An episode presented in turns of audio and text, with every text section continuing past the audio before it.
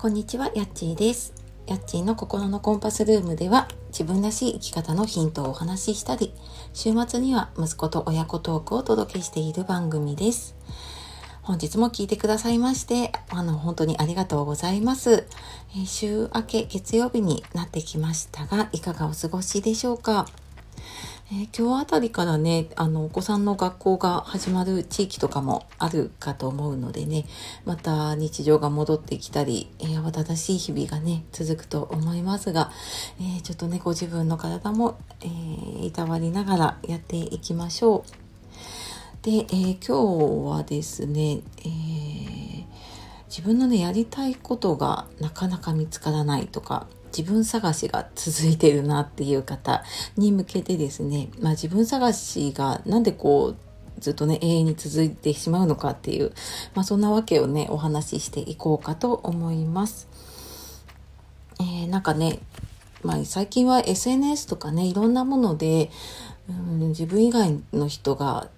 すごいキラキラと輝いていたり、やりたいことをやってね、うん、なんか本当に自分のやりたいことを見つけて、すごく輝いている方をね、見たりとか、そういう方のね、発信に触れることも増えていたり、あとはね、そういう、やりたいことを見つけるための情報っていうのがね、すごくたくさんあると思います。で私自身もやっぱりすごく、うん、なんか自分探しというかね自分のやりたいこと探しがずっと続いていたのでねすごく、うんなんかそんなさまよってたなっていうことをね、えーちょっと思い出しながら今話しています。でなんかそういう他の人のを見たりとかするとあなんかこんな資格を自分も取ったらいいんじゃないかなとかあなんかこんなセミナー受けたら自分もそうなるんじゃないかなみたいな風にして、えーでなんかそういうものをねいろいろ受けていくとうんなんかいやなんかどなんか受けたはいいけどもなかなか見つからないなっていうこととかねあるんですよね。でなんかそういう情報とかねノウハウってたくさんあるんだけれども、まあ、逆になんか情報が溢れすぎちゃっているのでえちょっと情報というかね自分の頭の中の断捨離をすることがねいいと思っています。でうーんなんかこう魅力的な情報とかねうーんなんか自分が知らない情報とかノウハウって結構なんかその気になっちゃったりとかすることありませんか？あなんか自分にもできるんじゃないかなとかあなんかこれなら簡単にできるかもしれないと思ってでも実際ちょこっとねやってみたりとか調べてみるとあれやっぱりこれ無理かもしれないなみたいなねそんなのがね繰り返されたりすることあると思います。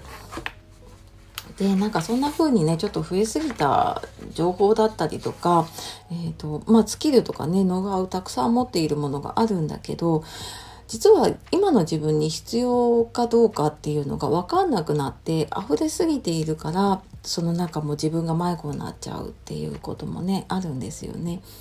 でこれあの片付けとかねと同じで片付けって自分がどれだけ物を持っているかっていうのを見てでこういるものいらないものを分けてでいるものをこう整理していく。でいらないものは手放すっていう風にやっていくと思うんですけどこれ頭の中とかね、えーそういう、えー情報とかも同じで自分が持っているものっていうのを一回ちょっとこう頭の中から出してみる。これスマホのメモでもいいし手書きでもいいし書き出してみる。でその中で自分が本当に今必要なものと必要じゃないものっていうのをね分けていって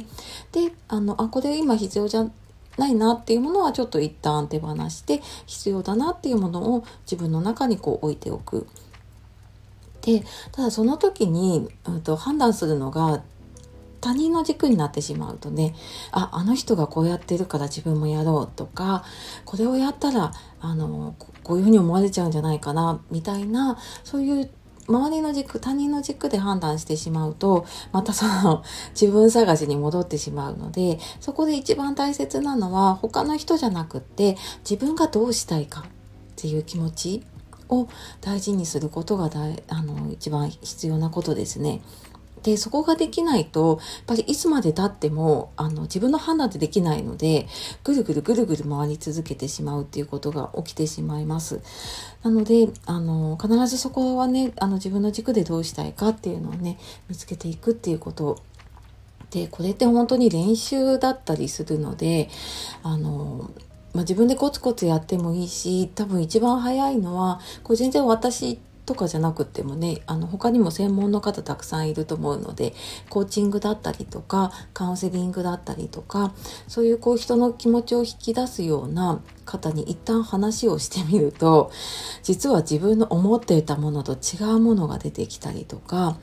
うんと自分の思っていることを頭の中でぐるぐるとかね自分の中で考えるのと他の人に話そうと思ってアウトプットをしていくのとだと出てくるものが変わってきたりとかするので、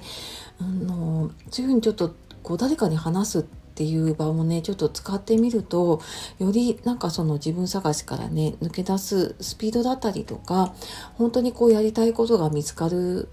っていう確率がねすごく高くなるかなっていうふうに思います。はいで、